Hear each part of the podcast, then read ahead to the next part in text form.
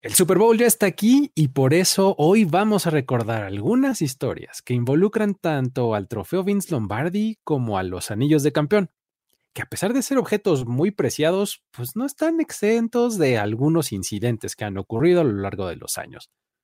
Además, vamos a hablar de Donna Kelsey otra vez. ¿Por qué no? Y esta vez en una historia en la que se ha visto respaldada por mucha gente. Y vamos a cerrar, por supuesto, con algunos datos en torno al partido realmente sorprendentes. Esto es Historias de NFL para decir wow, relatos y anécdotas de los protagonistas de la liga. La NFL es un universo de narrativa, testimonio, ocurrencias y memorias que nunca, nunca dejan de sorprender. Y todas las reunimos aquí. Historias de NFL para decir wow, wow, wow, wow, wow, wow, wow. Con Luis Obregón y Miguel Ángeles es. Estoy acompañado una vez más de Miguel Ángeles. Es ¿Cómo estás, mi querido Mike? Para esta edición de Super Bowl de Historias de NFL para decir wow. Listo para platicar de historias, mi estimado Luis. Ya, ya sabes, como dices, estamos en los días previos al Super Bowl, preparando todo y como queremos que tengan tema de conversación antes de que empiece el partido, les vamos a contar unas historias que ustedes pueden ir como ir aventando en lo que están haciendo la carne asada, alistando la botana para el partido las pueden aventar y van a ver cómo van a ser el alma de la fiesta. Exactamente. Estas, estos son, son muy buenos temas así de este de eh, parado junto al asador, ¿no? Y claro. Oye, tú sabías que ah, y aquí les va esta historia, ¿no? o, no hagan como aquí todos. Les, aquí les va este dato.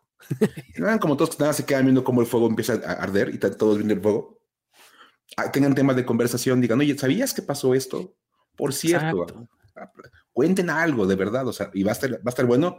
Y a decir, oye, este cuate es un experto en NFL. Ahora, antes de que empiece el juego, ¿no? Porque ya ah, una vez que empieza el juego hay que ver el juego. Yo, yo siempre he sido de esos. Sí, también yo. O sea, esto es para que lo cuenten en lo que preparan todo, en lo que alistan la botana. Ya cuando empieza el kickoff, ahora sí, todo el mundo vemos el partido. Exacto, que ojalá, ojalá que ustedes tengan de ese tipo de fiestas del Super Bowl en donde el partido no es solamente una cosa que está ahí como de fondo, ¿no? Y que todo el mundo está haciendo otra cosa. Ojalá sí lo vean, ojalá lo, disfruten. Digo, cada quien hace sus fiestas como quiere y a mí que me importa a final de cuentas, ¿no? Pero este, pero estaría más padre desde mi punto de vista si me invitaran a su fiesta y, yo llegara y sí viéramos el juego, ¿no? Pero bueno. Entonces, este, vamos a comenzar a platicar, eh, Mike, de los incidentes que ha tenido el trofeo Vince Lombardi y los anillos de campeón. Porque, a ver, la joyería que implica ser campeón de la NFL es importante y es un dineral, son cosas preciadas y demás.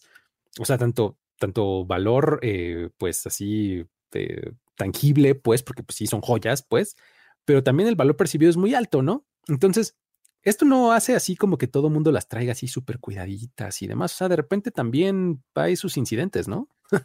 es muy raro porque a fin de cuentas se supone que todos los equipos pelean por ganar el trofeo Lombardi y los jugadores incluso hasta cuando se cambian de equipo dicen, es que voy por un anillo. Exacto. Es como, es como la meta máxima de todos los jugadores. Un anillo de campeón de Super Bowl. Y pues este, este, fin de semana, este domingo, los, los, Eagles y los Chiefs van a ser los que peleen por ese trofeo, por estos anillos. Y ya decíamos, ganarlo es el, sueño de todo jugador. Todos quieren ganar el trofeo Lombardi, tenerlo en sus manos, que luego les den su anillo, que va a ser como la inmortalización del evento. O sea, tú vas a tener el trofeo Lombardi unos, unos segundos en las manos, pero va a quedar inmortalizado ese momento con tu anillo de campeón. Exacto. Sí, sí, porque e, ese también es un punto importante. O sea, le dan el trofeo a Vince Lombardi. ¿Cuánto te gusta que el jugador promedio pueda cargar el trofeo? Unos segundos, ¿no? Sí, para que le tomen la foto, literalmente así de, le dan el trofeo, ya está, ya está, no sé, el amigo, la, esposa, la novia con el teléfono listo, le toman la foto con el Lombardi y lo tiene que pasar a alguien más.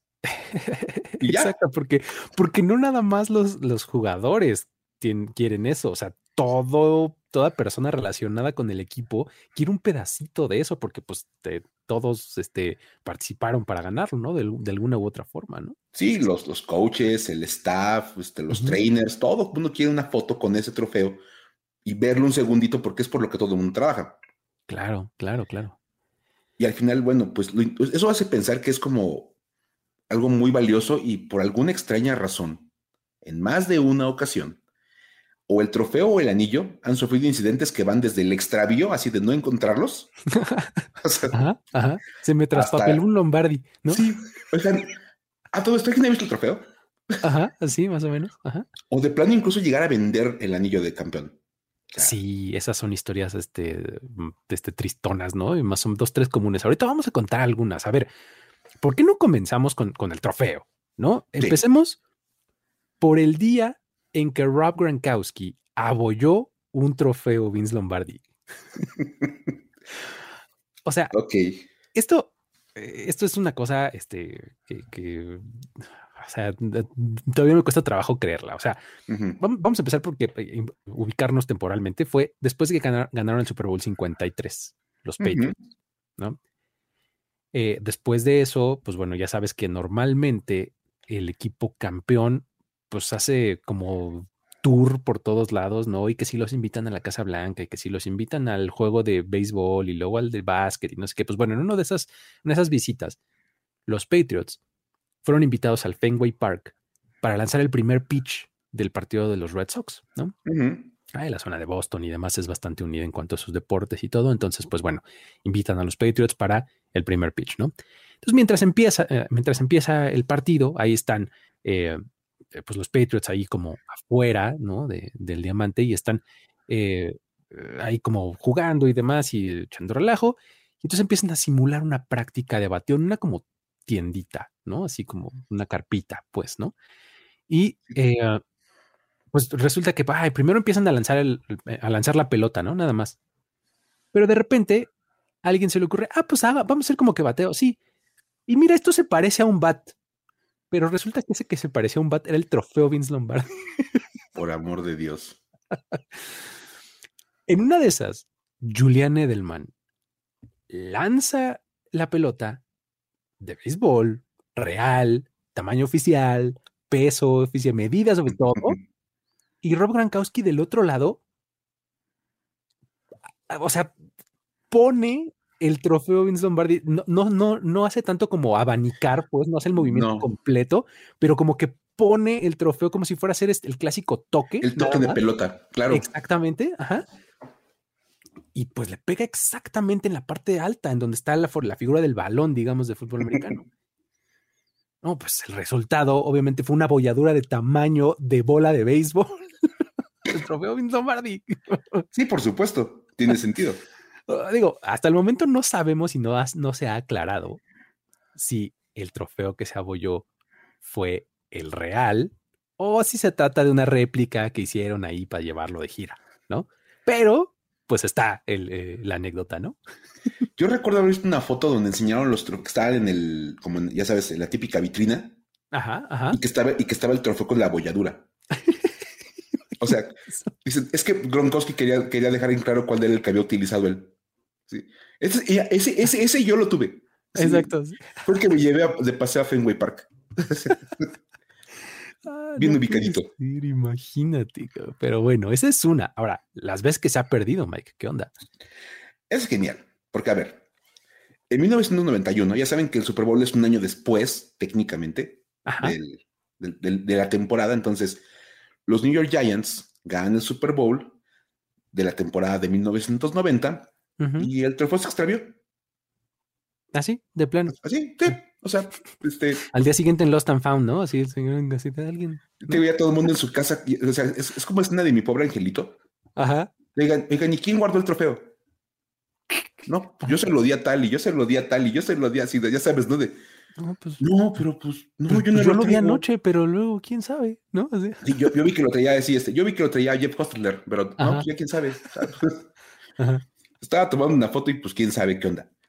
El punto es que después de los festejos del, en el locker, porque ves que aparte festejan en el locker todo el mundo ahí, pues corre la champaña y todo el, asunto. Claro, claro.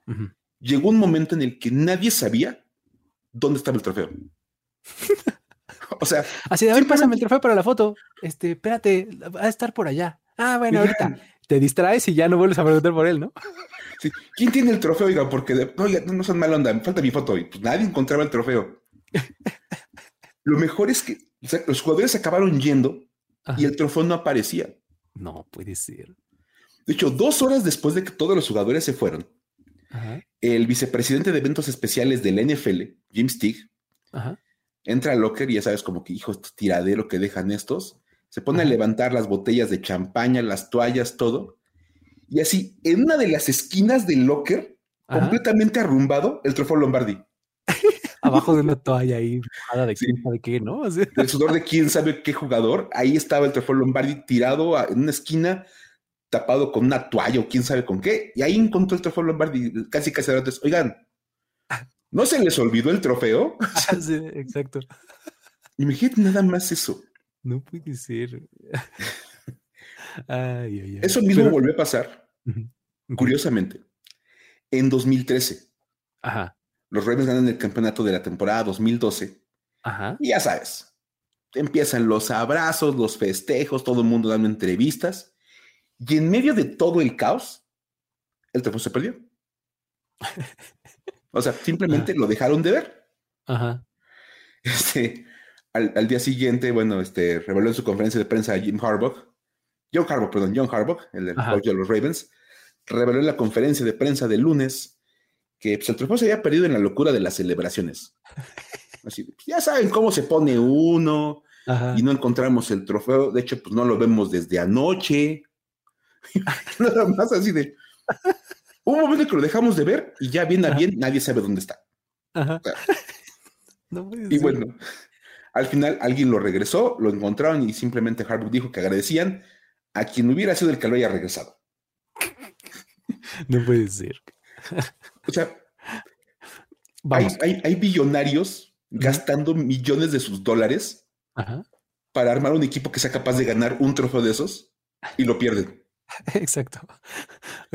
O sea, esto es así como de eh, eh, de verdad así como de, de, qué pasó ayer, ¿no? De, de, hangover, ¿no? Así de.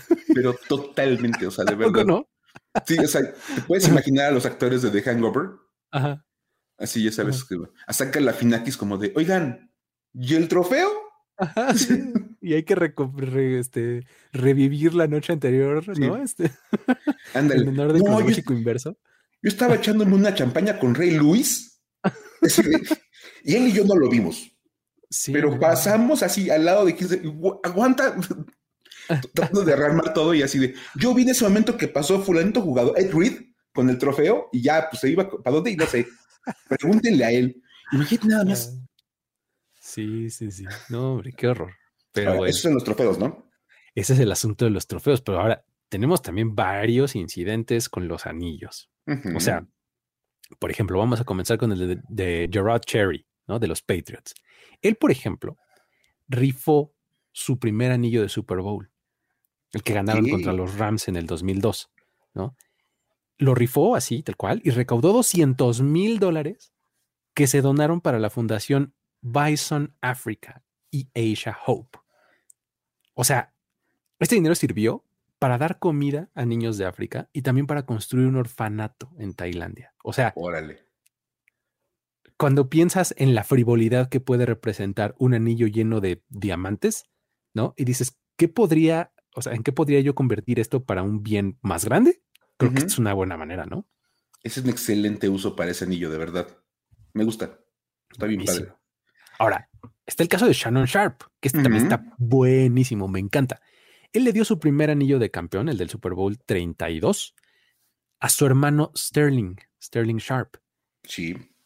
El asunto es que Sterling Sharp vio su carrera cortada por lesión y nunca pudo ganar un Super Bowl. Se acordarán que Sterling Sharp fue receptor de los Packers, era buenísimo, pero efectivamente jugó muy poquito, ¿no? Sí. Ahora, Shannon siempre ha dicho que todo lo que es y todo lo que sabe de deportes y de fútbol y de la vida y demás se lo debe a dos personas, a su abuela y a su, a su hermano Sterling, ¿no? Y por ello entonces fue natural que el anillo cuando lo ganó, pues se lo dio a su hermano, tal cual.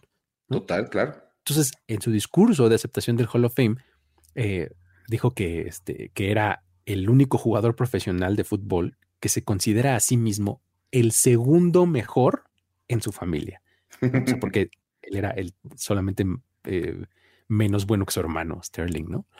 Entonces, eh, para recordar un poquito, Sterling jugó del 88 al 94, fue cinco veces Pro Bowler, líder en yardas en la liga una vez y también fue el primero en la liga en tener dos temporadas consecutivas de más de 100 recepciones. O sea, Sterling era un crack, pero sí, las, las lesiones se lo acabaron y Shannon Sharp, pues en realidad, como siempre lo ha dicho, le debe todo a él y pues estuvo padre el que le haya dado su anillo, ¿no?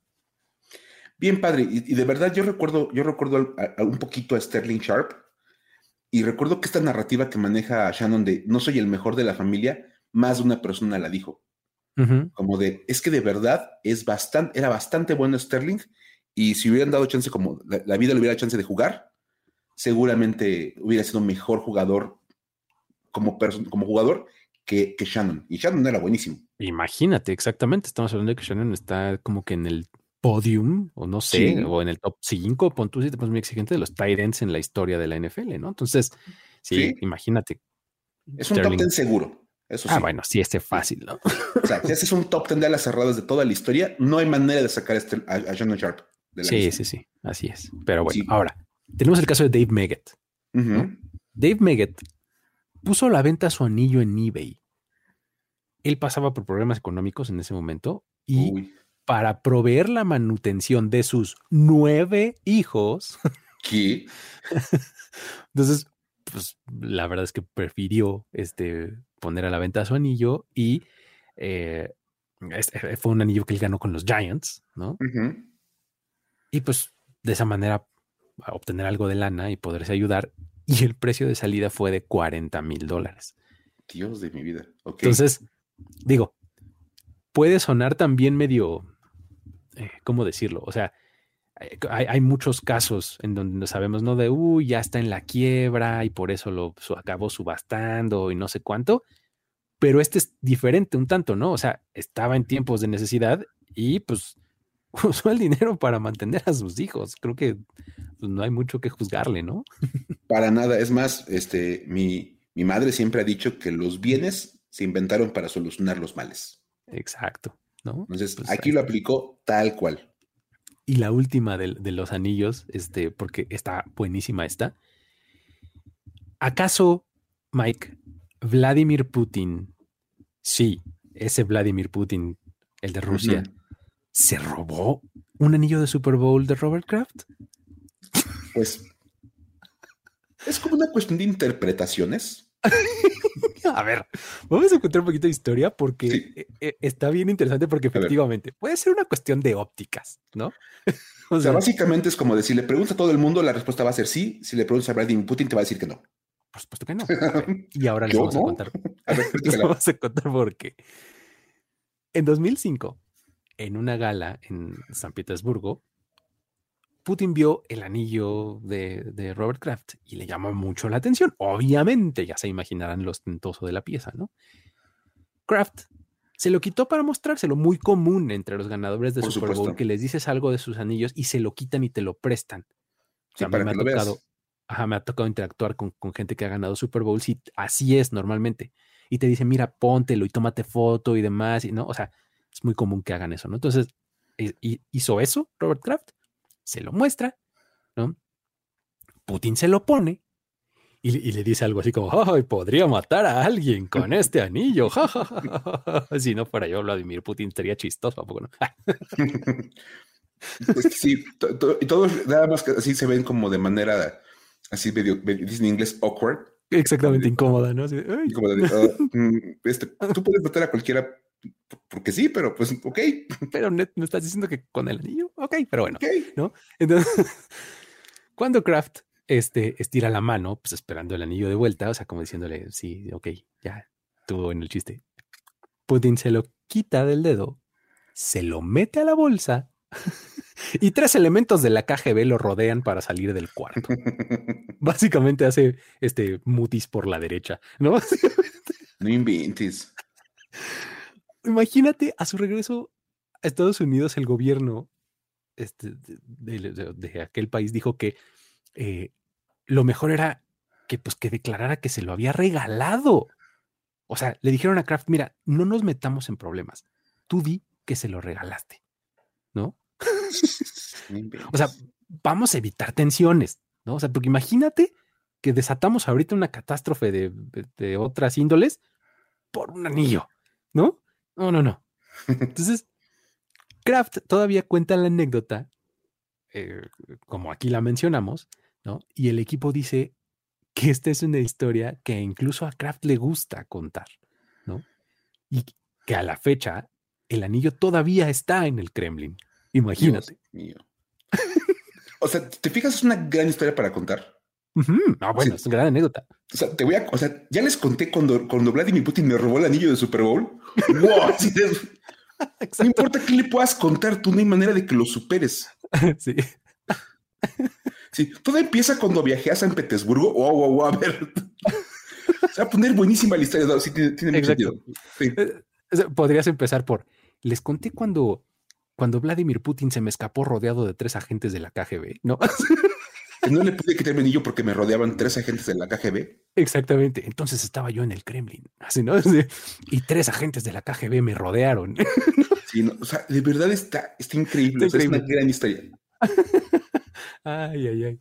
Ah, muy bien. Entonces ahí están los, los, este, los, las anécdotas y los incidentes, algunos de ellos, de el super, del, em, los anillos de Super Bowl y del trofeo Vince Lombardi, ¿no? Ahora vámonos a lo que sigue. Tenemos la campaña en pro de Donna Kelsey. Mike, cuéntanos esta historia porque está bien buena. Está buenísima. Porque, a ver, primero que nada, necesito que todo el mundo estemos en la misma línea. No sé si han escuchado, tal vez alguien se los haya comentado, que Travis y Jason Kelsey van a enfrentarse en el Super Bowl, marcando la primera vez en la historia que un par de hermanos juegan en el Super Bowl. Wow. Lo espera, espera, estás revelando información que nunca antes había escuchado. O sea, para para datos como este que nadie conoce, escuchen este podcast, de verdad. wow. O sea, aquí ya vale la pena escuchar en el programa. Sí, no, hombre, ya. Se enteraron que son hermanos los Kelsey y que van a enfrentarse en el Super Bowl y que es la primera vez que pasa. Ok. Seguro nadie lo ha dicho. Sí, sí. En los últimos tres minutos. Exacto. Bueno, eh, es, básicamente como la gran historia del Super Bowl, vamos a ser sinceros. Sí, sí. Eh, y esto obviamente ha puesto a Donna Kelsey, la ama de estos dos, en los reflectores. De hecho, ella se ha vuelto, de alguna manera, un punto de unión para los aficionados de ambos equipos. Sí, pues sí, claro. Porque, pues, a fin de cuentas, los dos tienen como algo que apoyar, ¿no? Con, Donna Kelsey, ya sea a Jason o a Travis, tienen un punto. Ella ha dicho que el partido va a ser muy emocional para ella. Y pues, es más, me, acuerdo que hasta le preguntaron, oiga, ¿y a quién le va? y, ella dijo, pues yo le voy a la ofensiva cuando esté en el terreno. A quien tenga el balón en ese momento. Muy buena respuesta. y tiene todo el sentido del mundo porque los dos hijos juegan a la ofensiva. Entonces, los aficionados quieren o tenían la intención de que fuera un asunto todavía más especial para ella el Super Bowl. Un grupo de fans abrieron una propuesta en change.org para pedir que Donna fuera la encargada de aventar el, volado inaugural del, partido. Y hasta el fin de semana, o sea, a una semana del Super Bowl, ya rebasaba las 108 mil firmas. Uf. oye, ¿y si la ama de los Kills es la que avienta el volado? Estaría increíble, ¿no? Suena genial, suena como una gran idea, de verdad, es una muy buena idea. Ahora, tendrían que complementarla con que Travis y Jason fueran capitanes para que estuvieran todos ahí en la ceremonia. Por supuesto. y es más, le dices, a, le dices a, los dos, ustedes van a ser los que decidan. O sea, como el visitante son los chips, ¿no? Sí, sí, sí. Entonces, ese, Travis, tú pides. Así de Caro Cruz. Y según lo que salga, ya vemos, ya los dos se ponen de acuerdo. Sería padre que la mecha del boleto de los hijos se pusieran de acuerdo. Sería un gran show, vamos a ser sinceros. Patrocinado por no sé quién, ¿no? Además, están perdiendo ahí en Change.org y toda la onda. imagínate que patrocinado por Change.org. Change.org. Para lograr las cosas, Change.org. Exacto. ah, hombre, momentazo. no, a ver, es que una cuestión es que se haga la propuesta y otra es que realmente suceda. Sí, pues sí. Porque es importante mencionar que hay una cuestión que la gente que hizo esta, esta propuesta en esta página no tomó en cuenta. La logística involucrada en este evento. Claro. Porque, pues vamos a ser sinceros, no es ningún secreto que el Super Bowl se planea con muchísimo tiempo de anticipación. o sea, Así, otra vez, wow, espera. Eh, llevas dos en cinco minutos, Mike. Me estás volando la cabeza. Yo sé que ahí son los puntos donde, se les vuelve el cero de. O sea, no sabían, pero el Super Bowl se decide con años de anticipación. Sí. ¿Quién, va a ser la sede? Y empiezan a trabajar en eso desde antes. Ajá, sí. O sea, cosas que ustedes no, no, no, pueden saber si no están como muy metidos en este tema de la liga. Exacto. Así me estás diciendo que el evento más deportivo, uno de los más grandes del mundo, ¿se planea? Ay, por favor. Sí, y se, planea muchísimo tiempo antes. no, es, como de que el domingo pasado se juntaron así, ya sabes, los del comité de, oigan, bueno, ¿y cómo le vamos a hacer? a ver, ¿qué proponen? Ya sabemos quiénes pasaron, ¿no? Así hay que empezar a planear el partido, ¿no? Cómprate pintura roja para lo de los Chiefs, pintura verde para los Eagles. No, a ver, no. O sea, ya son cosas que están pensadísimas. Ajá, ok. Precisamente por esto, eh, la NFL anunció que, pues, este, a pesar de la gran respuesta que ha tenido la petición y que reconocían la lógica detrás de la, petición, no podían honrarla. Básicamente, así como ya sabes, la clásica de hay compromisos adquiridos con anterioridad. Ajá, ajá. Se aventaron, en, otras palabras, les dijeron básicamente eso. en resumen, ya tenemos decidido quién lo va a hacer y ya estaba más que apalabrado y no es una cosa que podamos simplemente votar de un día para otro. Porque resulta que la liga confirmó estos primeros días de la semana que los encargados del volado, son, son cuatro personas, son cuatro estudiantes de la Academia Pat Tillman. Ok, ok, ok. Y ya desde que dices el nombre, ya automáticamente te detona una serie de cosas si eres aficionado de un poquito más atrás en la NFL. Sí, y, además, o sea, tiene muchísimo que ver con Arizona, con los Cardinals, o sea, sí, tiene todo el sentido. Y para los que no están como muy familiarizados con el nombre y no se saben esa historia, va, rapidísimo un par de datos. Pat Tillman era un safety de los Arizona Cardinals que se enroló en el ejército después de los atentados del 11 de septiembre de 2001. O sea, ya saben lo de las Torres Gemelas. Pat Tillman estaba viendo lo que ocurría en su país y dijo, no, ¿sabes qué? Me salgo del equipo de fútbol americano y me, y me voy de voluntario al ejército. Ajá un acto que se considera como una, cosa súper patriótica. La gente nada más dejar la NFL para unirte al ejército, defender a tu país. Ahí está. Y bueno, desafortunadamente, Pat Tillman murió en Afganistán, víctima de una cosa que nunca voy a entender, que le, eh, llaman fuego amigo. Ajá, ok. Porque básicamente se habla de que su batallón cayó en una emboscada entonces caen en una emboscada del batallón, se separa el batallón en dos, en dos, dos como grupos. Ajá. Y al ver en que tratan como de rodear a las personas que los habían emboscado, atacado, disparan los de un lado del batallón y le dan a Pat Tillman. Ok, ok. lo matan con un arma norteamericana. Un soldado americano lo mata. Entonces, pues a su muerte, este, se creó una fundación con su nombre que tiene como misión, fíjate, dar asistencia educativa, entrenamiento en liderazgo y proveer una red de mentores para ayudar a miembros de las Fuerzas Armadas, veteranos y familiares de estas personas que muestren los principios que caracterizaban a Pat Tillman. Ok, súper, muy bien. Entonces, vamos, en este tema de todo lo que se hace por ayudar a la gente de las Fuerzas Armadas, que ya sabemos que de repente no la viven muy bien después de que regresan de esas misiones, la Academia Patilman se dedica a ayudarlos y cuatro de estos estudiantes van a ser los que echen el volado. Bien, pues está padre. O sea, estaba, está muy bien pensado. O sea, sí, lo de Donna Kelsey es muy buena idea también, pero regresamos al punto de hace rato, así de ya lo habíamos planeado. Gracias. ¿no? Es que, sí, de no me lo van a creer, pero ya habíamos pensado hace como seis meses quién iba a lanzar el volado. Exactamente. Sí, pues no. Porque a fin de cuentas no es una cosa que puedas nada más simplemente reaccionar. Sí, no, imagínate. Que es mucho lo que pasó en este caso. Exacto, imagínate que se decidieran todas las cosas de organización con base en los equipos que pasan. Tendrías dos semanas para preparar el partido. Por supuesto. Para preparar el evento, pues. Y no, pues no se puede.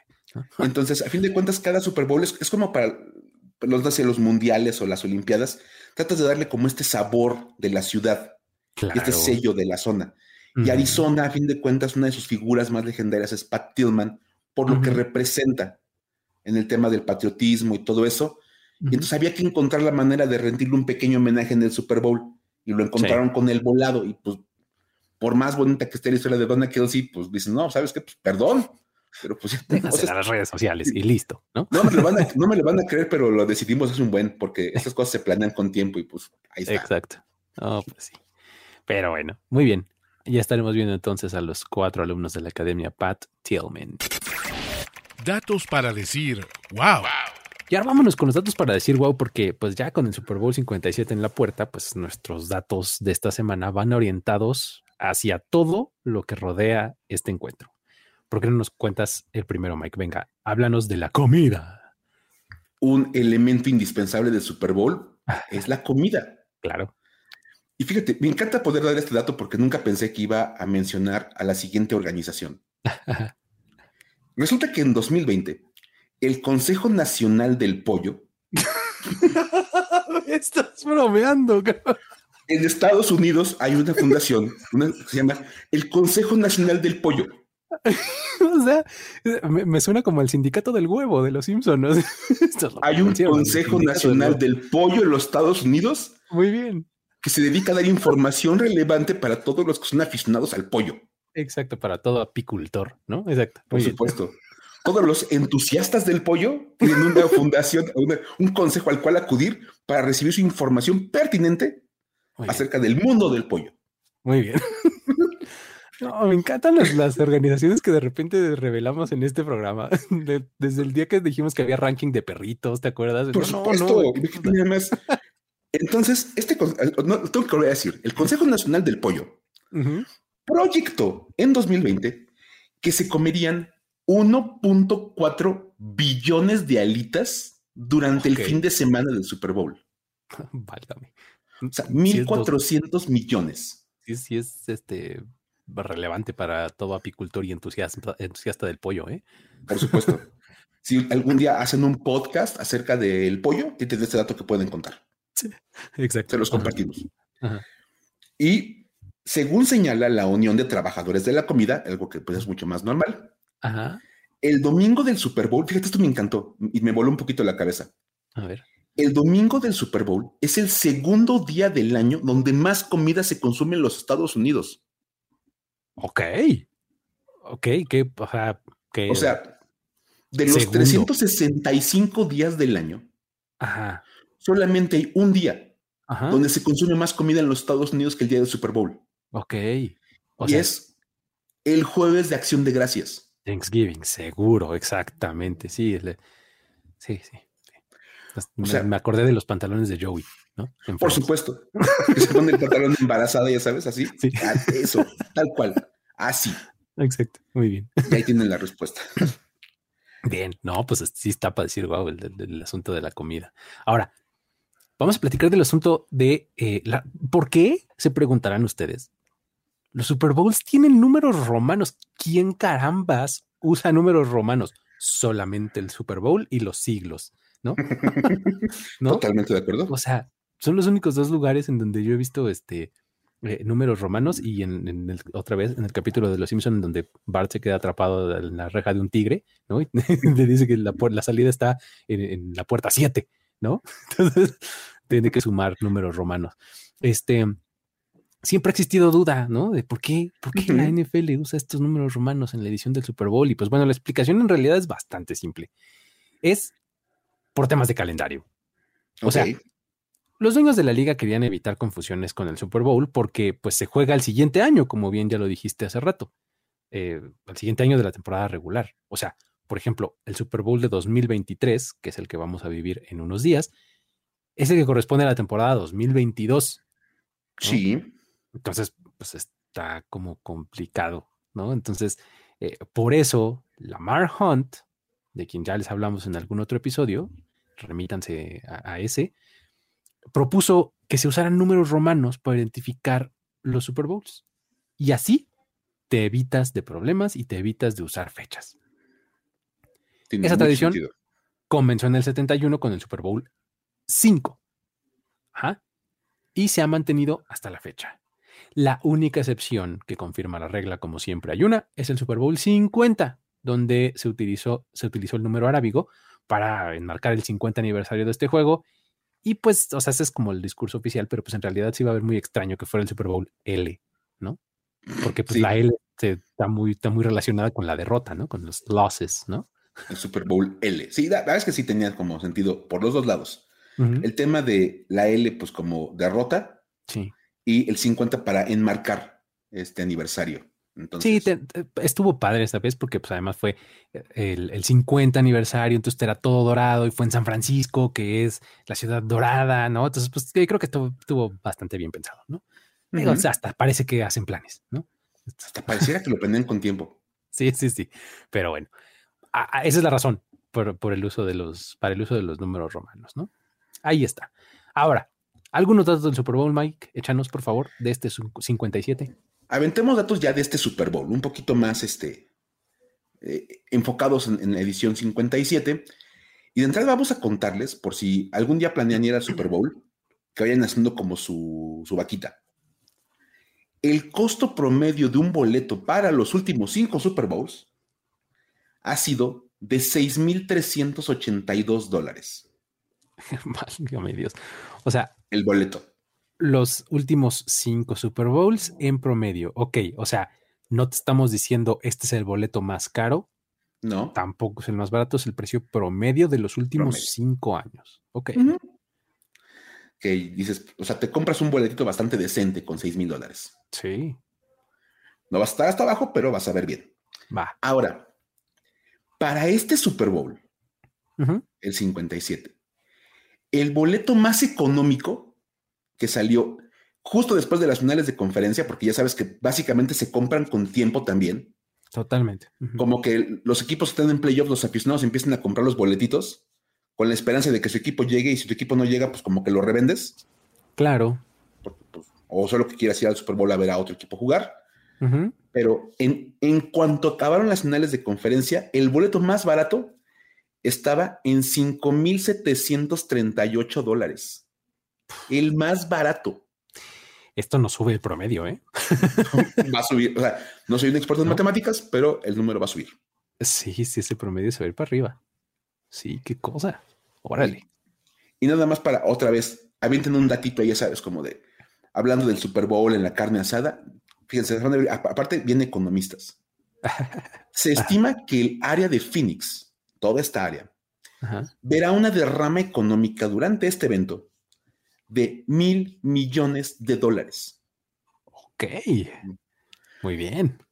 por si se preguntan por qué las ciudades se pelean por tener el Super Bowl, pues porque entran mil millones de dólares más o menos ese fin de semana, esa semanita, entonces...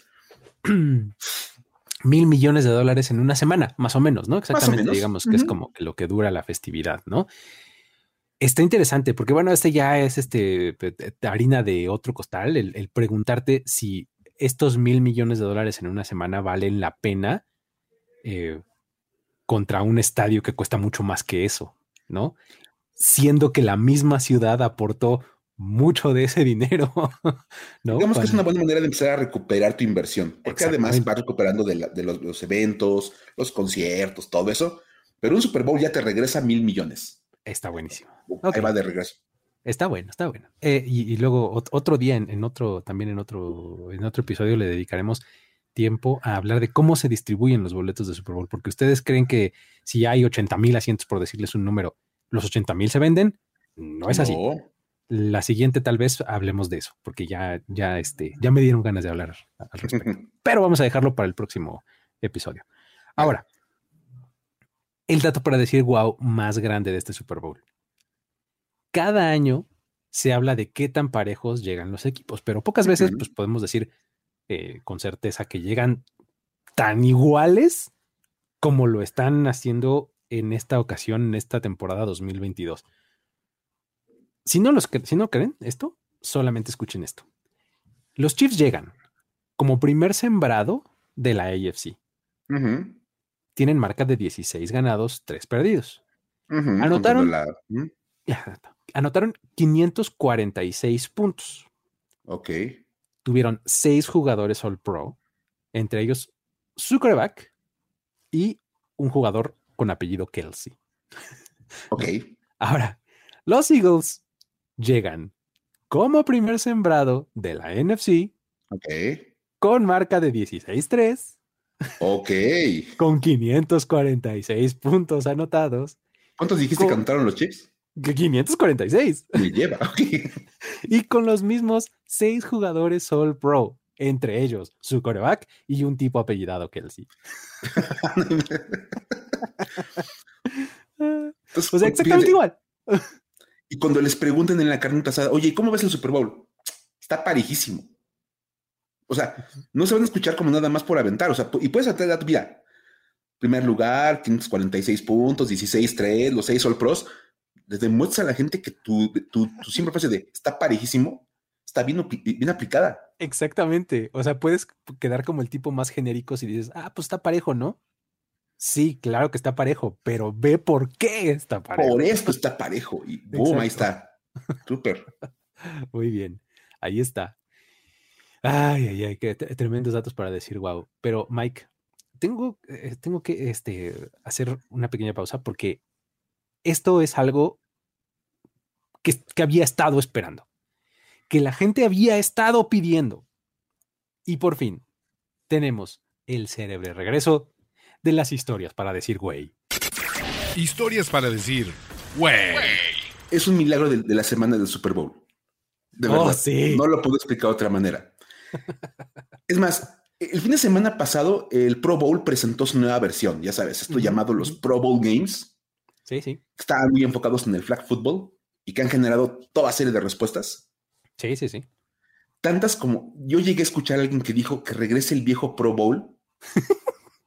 okay. Así de cosas que jamás pensé escuchar en mi vida, como de es que se perdió la intensidad del Pro Bowl. Ah, Dije, no, sí, sí generó mucha aversión el, flag football, pero a ver, en este mismo espíritu de, modificar las cosas, de, buscarle otro, otro camino, realizamos unos ajustes en este podcast y trajimos de vuelta una sección que de verdad fue esencial en la primera etapa de este concepto y que mucha gente, como bien dices, nos ha pedido semana tras semana que se recupere. Dicen, ¿y para cuándo regresan las historias para decir, güey? Aquí están amigos, han vuelto y para arrancar traemos un par bien buenas. Buenísimas, no inventes. Por favor, cuéntanos de Antonio Brown. Oye, una figura que si este podcast hubiera sido de hace, un par de años, seguramente hubiera sido esencial de, este, de, esta sección, es Antonio Brown. Claro. Y es que su comportamiento en los últimos años ha estado muy bien documentado y ha generado un montón de teorías hay muchas hipótesis en torno a cómo, por qué Antonio Brown es como es. Una de las principales hipótesis es que Antonio Brown padece CTE, la encefalopatía traumática crónica, que es una condición cerebral que se ha relacionado con la exposición constante a golpes en la cabeza y a conmociones cerebrales. Hay una película de Will Smith muy buena que pueden ver, que se llama Concussion, Ajá. Entonces, pues ahí está como explicado. Cabe mencionar que hasta el día de hoy es imposible diagnosticar el CTE en personas vivas. Así es. La única manera de descubrir que la persona lo tenía era cuando se le realiza la autopsia después de su muerte. O sea, para que ubiquemos el tema de decir tenía CTE, es, el verbo está bien usado, tenía. Exactamente, no puedes decir tiene. No hay todavía manera de saberlo. manera de detectarlo, ¿no? Porque no hay manera de saberlo. Por eso mucha gente cree, solamente cree, que Antonio Brown tiene CTE y se señala una, una tacleada que le hizo Bontase Burfict de los Bengals. Sí, sí, lo recuerdo. ¿Se acordarán de ese golpe? sí, sí. Brutal. Ajá. Y es más, porque aparte, justo después de ese partido, como que empezaron a, documentarse todas las cosas de Antonio Brown. Como que sí marcó un antes y un después. Sí. En su vida. Brown durante mucho tiempo ha negado tener esta condición. Él dice, no, yo estoy bien, estoy normal y quién sabe qué. Pero esta semana se aventó un, Instagram Live. Ok. Ya sabes, que es una cosa como muy popular entre los jugadores de fútbol americano. Sí. Y de entrada, aseguró que tiene CTE. O sea, se, autodiagnosticó. Ok, ok. Es una cosa que no se puede diagnosticar. Sí, sí. Y no solo eso, Luis. Ajá. Él sabe que, o mejor dicho, quién se lo provocó. Ah, ok. O sea, hay una persona responsable, no es una acumulación de golpes directos a la cabeza como no, está respaldado por la ciencia. No, no, no. No, es un solo golpe. Ya, ok. Con un solo golpe, él sabe que él tiene ST. Ya. Y voy a, voy a citar textualmente. A ver, venga, es necesario estarlo. Dice, quiero que, se, dice, quiero que sepan que James Harrison me provocó CTE. Tuvo un casco ilegal por 20 años y me pegó una vez. Desde entonces he sido súper agresivo. Así que culpen a James Harrison por mi CTE. Ok. O sea, tiene mucha información esa declaración, como de primero que nada el nombre de James Harrison. Claro. Luego que alega que James Harrison usó un casco ilegal durante 20 años. ¿Qué tenía su casco como plomo o qué? o sea, ¿por qué era ilegal? ¿Por qué? De titanio, ¿qué onda? O sea, yo sé que hace cosas muy raras este, James Harrison en sus entrenamientos, sí. pero nunca lo vi con un casco como de titanio para levantar más peso, no sé, o sea, de verdad. Tiene un casco de vibranium, ¿no? Así como de, Por supuesto, de Wakanda, ¿no? o sea, te juro que no hay manera de saber por qué asegura con tanta claridad el tema. O sea, como de tengo esto y me lo provocó tal golpe. Eso sin contar que James Harrison ni siquiera jugó 20 años en la NFL. Sí, exacto. Durante 20 años. Ojalá hubiera tenido una carrera de Tom Brady, ¿no? Vamos.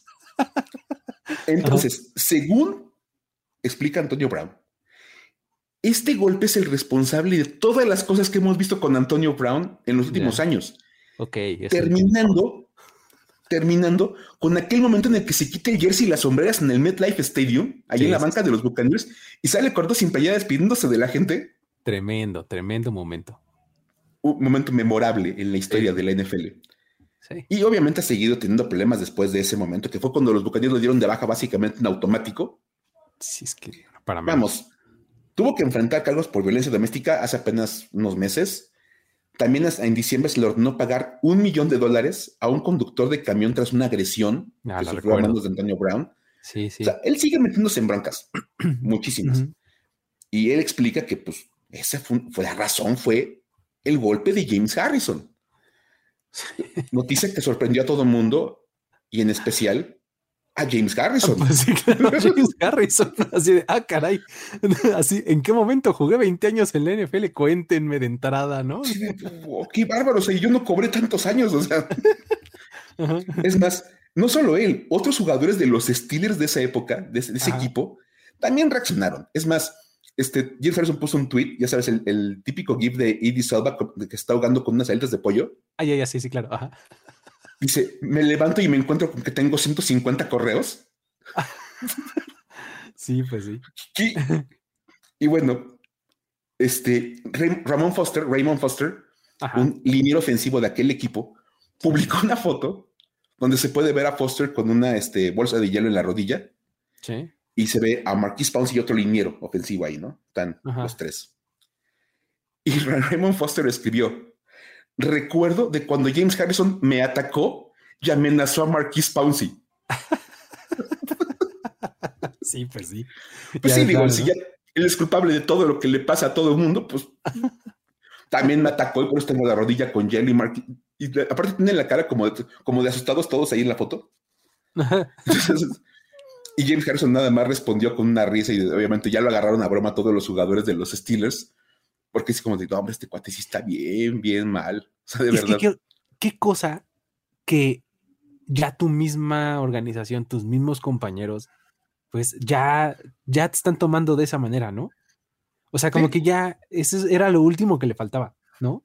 O sea, porque eh, los Steelers y sus compañeros Steelers, bueno, la organización todavía, ¿no? Pero eh, sus compañeros de equipo, pues eran en realidad como que los únicos que no habían este, salido a casi ridiculizarlo, ¿no? Y con esto, básicamente están haciéndolo, ¿no? O sea, le están diciendo, eh, mano, estás loco. es más, en este momento, si a ustedes les pasó algo en su día, pueden echarle la culpa a James Harrison. Sí, exacto. Vamos, es como esta broma de, claro, sí, si él dice eso, pues todo lo malo que pasaba en ese momento, pues fue James Harrison. Exacto, exacto. Es que había mucha gente en el banco hace rato que fui, porque seguro James Harrison este, estaba haciendo un trámite de mucho dinero y mm, sí, por supuesto. Las cosas, es, increíble de verdad. Y, si cuando escuchas todo eso, de verdad te quedas diciendo, güey, güey, de verdad. Sí, totalmente, ¿no? Ahora, esa es, esa es buena. Y también salió eh, otra historia que es el negocio en torno a Tom Brady. O sea, porque Tom Brady es un tipo que tiene una marca este, tremenda y que a lo largo de toda su carrera ha construido y demás, pero no solo él como figura y lo que él hace se, este, pues se monetiza, sino que ya las cosas que suceden alrededor de él también significan eh, oportunidades de negocio, ¿no? Todo empieza el miércoles 1 de febrero, cuando Tom Brady anuncia su segundo retiro de la NFL. Justo un año calendario después de haber anunciado el primero, ¿no? O sea, 1 de febrero de 2022 y 1 de febrero de 2023 fueron los dos retiros de Tom Brady, ¿no? Yo solamente reclamaré con un poquito más de ingenio, su primer retiro llegó el primero de febrero y el segundo el 2. si hubiera esperado el 2 de febrero y hubiera sido maravilloso. el 1 y el 2. Vámonos. Primer retiro, el 1 de febrero. Segundo retiro, el 2 de febrero. Habría estado increíble. Pero bueno, Nada más era un comentario. Este, este nuevo anuncio vino en forma de como de estos como tipo video selfie, ¿no? En una playa. Este, pues y provocó pues una reacción un tanto inesperada, ¿no? O sea, eh, se, nota para empezar pues que esto sucedió así en una mañana porque además fue bien temprano, ¿no? Se nota que Tom Brady dijo, ahorita vengo, voy a caminar o voy a correr o algo así, ¿no? Y en la playa sí dijo, nada, de una vez, ¿no? Y agarró su teléfono y se grabó diciendo que ahora sí, que nos cuento, muchas gracias y bye, ¿no? O sea, palabras más, palabras menos, eso fue lo que dijo, ¿no? Este, um, resulta que entonces una persona que se hace llamar Gadgets, ¿no? Algo así. Este, eh, esta persona en eBay ubicó la posición en donde Tom Brady grabó este video. Ajá. Ok. Se fue a ese lugar un par de horas después de, que vio la publicación, o sea, de, que encontró dónde era y todo, aplicó así sus estudios forenses y todo. y entonces dijo, sí, es de aquí. Entonces esta es una playa. Entonces agarró botecito y lo llenó con arena de ese lugar. ¿no? Acto seguido, procedió a hacer lo que se hace ahora, o sea, subastar un frasco lleno de arena del lugar del retiro de Tom Brady. Dios de mi vida. Idea millonaria. O sea, mente de tiburón. Exactamente, mentalidad de tiburón. O sea, esto, eso te, lo juro, Mike, es algo que, yo platico mucho con mi papá. Así de, eh, deberíamos de hacer alguna payasada así, seguro, ¿no? seguro nos volvemos cuasi millonarios, ¿no? Este aire del volcán Popocatépetl, es un frasco vacío y listo. Sí, por supuesto. ¿No? Este, pero bueno, la lógica más simple. Si la tarjeta de novato de Tom Brady se vendió en 3.1 millones de dólares, entonces un pedazo de la historia de su retiro pues debe de, conseguirse pues algo, algo... Unos centavitos. Bueno, ¿no? Pues entonces entonces, este, este, tipo, o, tipa, no sé, es Gadgets, publicó su subasta en eBay y mostrando las imágenes del video de Brady y fotos donde él está en ese mismo lugar, este, eh, eh, además pone el periódico, ¿no? De, evidencia, ¿no? Así de, mira, es el mismo día para que vean que Brady sí pisó esta misma arena, ¿no? Este, y, y, pues bueno, incluye la foto de la botella con la arena para demostrar que efectivamente es la misma y todo, ¿no? Y pues bueno, este usuario tiene 100% de opiniones positivas en la plataforma de subastas ah, y ha vendido 55 artículos desde 2009. O sea, de ese lado no hay falla. ¿No? o sea, de ese lado no hay falla. ¿no? Ah, por cierto, si quieren ver qué otras cosas oferta, pues, pues, pues son jabones, ¿no? o sea, jabones. estás diciendo que un vendedor de jabones de eBay anda subastando la arena de donde se retiró Tom Brady. Pero para que veas, volvemos a la misma mentalidad de tiburón. Vio la oportunidad de, negocio y la tomó. Totalmente. Ahora, en las fotos, pues se ven dos frascos, ¿no? Este, pero pues él solamente está vendiendo uno. El otro lo va a regalar al Boston Connor de, eh, de, Pat McAfee Show, ¿no? Claro, uno de los colaboradores. Exactamente, que es este, este, uno de los que sale con él todo el tiempo, que es súper fan, ¿no? De Tom Brady.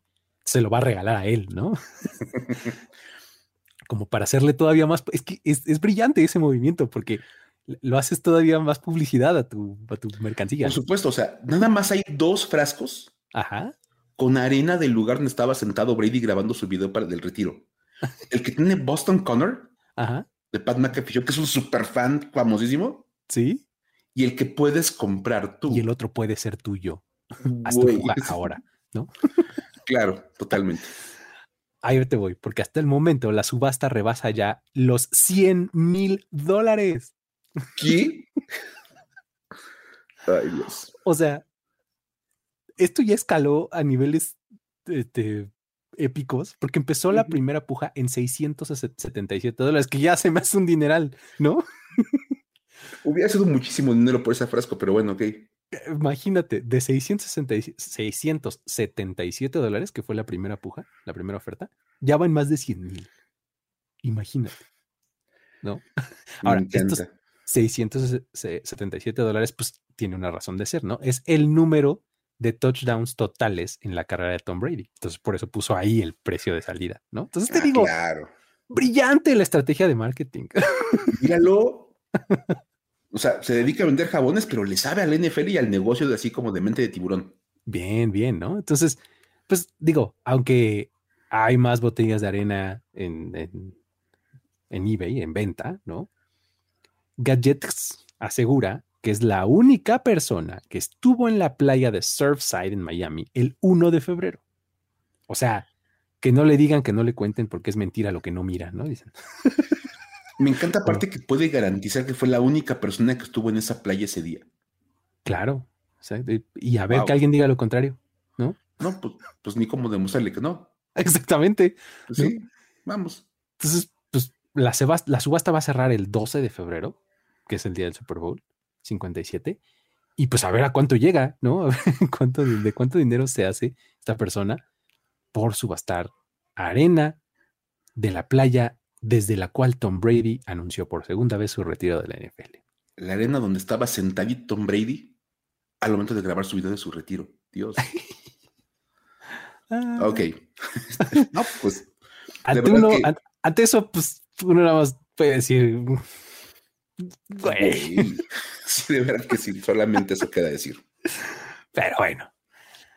Así terminamos este programa, eh, mi querido Mike, edición Super Bowl, eh, con muchos buenos datos, con un par de buenas historias y pues con eso nos despedimos de este, de este episodio, ¿no? Ya estaremos regresando, eh, vamos a tomar después de, este, después de este episodio un par de semanitas de descanso y, este, y estará de vuelta este podcast en, el feed de su preferencia, tanto en Historias NFL para decir como en Mundo NFL. Ya saben que en cualquiera de esos dos lugares, eh, buscándolo así directamente en la plataforma de podcast de su preferencia, así lo pueden encontrar. Y pues nada, eh, nos vemos, Mike. Que estén muy bien, este, disfruten el Super Bowl, de verdad, vean el partido y pues en unas semanitas estaremos de vuelta para seguirles contando más historias acerca del NFL ya está, aquí estaremos eh, porque viene el off season. Ya saben, ustedes los que nos siguen desde hace mucho, ya saben que el off season es nuestro, our time to shine, como fuera, como dijera Brucey, ¿no? It's, Brucey's time to shine. Brucey's time to shine. Exactamente, porque es cuando nos ponemos más locos creativos y entonces ahí es donde más empezamos a, decir y a pensar en locuras y a este eh, a decir cosas en que realmente son para decir, wow, que no necesariamente están atadas al, al momento, ¿no? Entonces, ya saben que si ustedes tienen propuestas de temas y demás, échenoslas para acá, arroba el buen Luigi, arroba F-escopeta en Twitter, esas son las formas más sencillas de contactarnos. Y pues con eso nos despedimos. Nos vemos la próxima. Bye bye. Esto fue Historias de NFL para decir wow, wow, wow, wow, wow, wow, Los relatos y anécdotas de los protagonistas de la liga directo a tus oídos. Conducción Luis Obregón y Miguel Ángeles Es. Voz en off y diseño de audio, Antonio Sempe. Una producción de primero y diez para NFL. It is Ryan here, and I have a question for you. What do you do when you win? Like, are you a fist pumper? A woohooer, a hand clapper, a high fiver. I kind of like the high five, but if you want to hone in on those winning moves, check out Chumba Casino. At ChumbaCasino.com, choose from hundreds of social casino style games for your chance to redeem serious cash prizes. There are new game releases weekly, plus free daily bonuses. So don't wait. Start having the most fun ever at ChumbaCasino.com. No purchase necessary. Group. Void were prohibited by law. See terms and conditions. 18 plus.